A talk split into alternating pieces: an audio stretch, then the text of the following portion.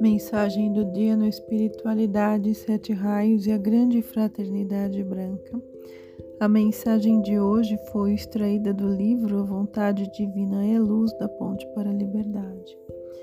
Para ascensionar e assim completar a curva ou arco do desenvolvimento, é preciso primeiramente descer. No começo, quando os Elohim criaram este planeta, as poderosas presenças Eu Sou de cada indivíduo foram projetadas no logo solar.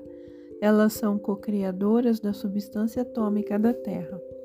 A éons, a individualizada chispa divina, atraiu dos vários reinos, desde o mineral até o humano, certas substâncias atômicas que, em algum dia, formariam um envoltório carnal. Por isso, podeis dizer que a consciência da presença Eu Sou, que abrange e contém toda a energia de vida, vivifica de certa forma esses átomos especiais. É responsabilidade da individualizada presença produzir esses átomos por meio da atração magnética através dos diversos reinos e trazê-los ao estado de desenvolvimento, unindo-os para formar o envoltório físico da chispa divina em descenso. Desde o momento em que esses átomos foram atraídos e magnetizados, começou o ascenso, ou seja, a ascensão. Na primeira projeção da força atômica da criação no universo, a presença eu sou atenta e cuidadosa atraiu por meio de sua própria força magnética a sua fonte ou ao núcleo central do seu verdadeiro ser essas partículas de átomos uniformes e especiais para formar seu corpo carnal, isso aconteceu durante incontáveis séculos. Os átomos são sempre os mesmos em todas as inumeráveis encarnações de cada emanação de vida, o que esta terá de usar até o seu completo aperfeiçoamento. As vossas vestes carnal, etérica, mental e emocional, que ainda hoje usais, consistem dos mesmos átomos que no princípio da criação atraístes mas infelizmente estas vestes foram pouco modificadas, apesar de conterem até os dias de hoje a soma total de todas as experiências de vossas vidas passadas. Em todas as encarnações, a emanação de vida procura atrair novas partículas celestiais, enquanto dirige sua atenção aos assuntos ligados à ideia divina. Assim vai acumulando na forma carnal maior quantidade de essência espiritual. De acordo com a dispensação e a lei cósmica, muitas emanações de vida fazem hoje em dia um esforço sobre-humano para atingir o ponto máximo de espiritualidade nos corpos carnais que atualmente estão usando por meio dos quais a ascensão pode ser conquistada e consumada. Isso significa que os átomos que compõem vossa forma carnal e que usais há centenas de milhares de séculos, podeis romper seu envoltório por meio de vossos apelos conscientes e da perfeita expansão do modelo de luz que jaz no núcleo central de cada elétron. Assim vos será facilitado em curto espaço de tempo completar a curva, ou seja, o arco do desenvolvimento. Essa é a razão da sua existência, da vida aqui na Terra. Aqueles que julgam ser a ascensão um acontecimento fácil e simples são, em realidade, uns insensatos. Ascensão significa a sublimação das impurezas dos átomos etéricos e físicos, cujas impurezas vêm desacumulando no decorrer de incontáveis séculos.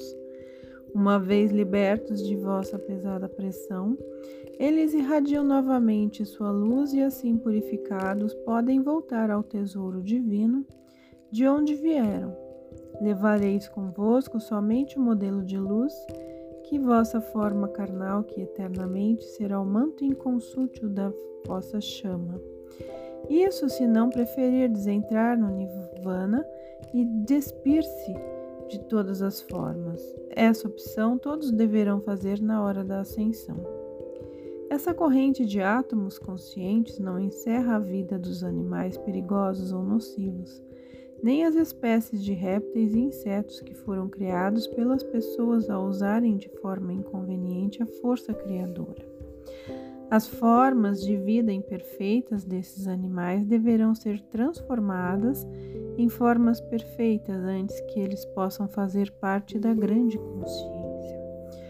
A maravilhosa pedra preciosa, a suave pétala de uma flor, o desenvolvimento perfeito da matéria. Dessa pura e imaculada substância foram criados os corpos das pessoas. Quando as emanações de vida projetaram um modelo de luz na atmosfera da Terra, a força magnética da chamatrina circundou esse modelo, com um envoltório carnal. Naqueles tempos já tão distantes, os corpos humanos eram belos. Sua pele assemelhava-se à pétala veludada de uma rosa, e a substância era tão pura e perfeita como os galhos rijos e ao mesmo tempo tão flexíveis de um carvalho. Existem dois mundos que se desenrolam paralelamente: o mundo da causa e do efeito.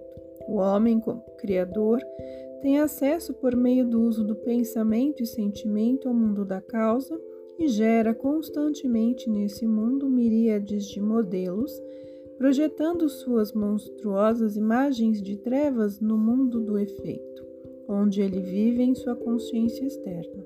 Se ao homem fosse negada a oportunidade de aprender e, por meio do uso de energia, fazer experiências dentro do mundo da causa, então ele seria apenas um boneco marionete, não um Deus potencial. Podeis comparar o mundo da causa como um laboratório experimental que é vigiado pelo cientista. Muito além da esfera que está destinada a controlar a energia, das experiências dos homens não despertos. Encontra-se o reino da causa cósmica, onde a hierarquia criou o foco de luz da chama que rege o sistema solar, no qual o homem não pode penetrar devido ao estado de letargia em que se encontra.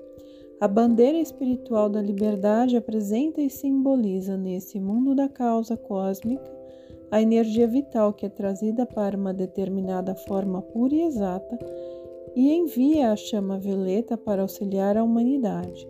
Assim, aqueles que penetram nesse reino, sobre o qual tremula a bandeira da liberdade, aprenderam a dominar a força ou energia e se responsabilizam em aplicar essa energia para o bem de todos.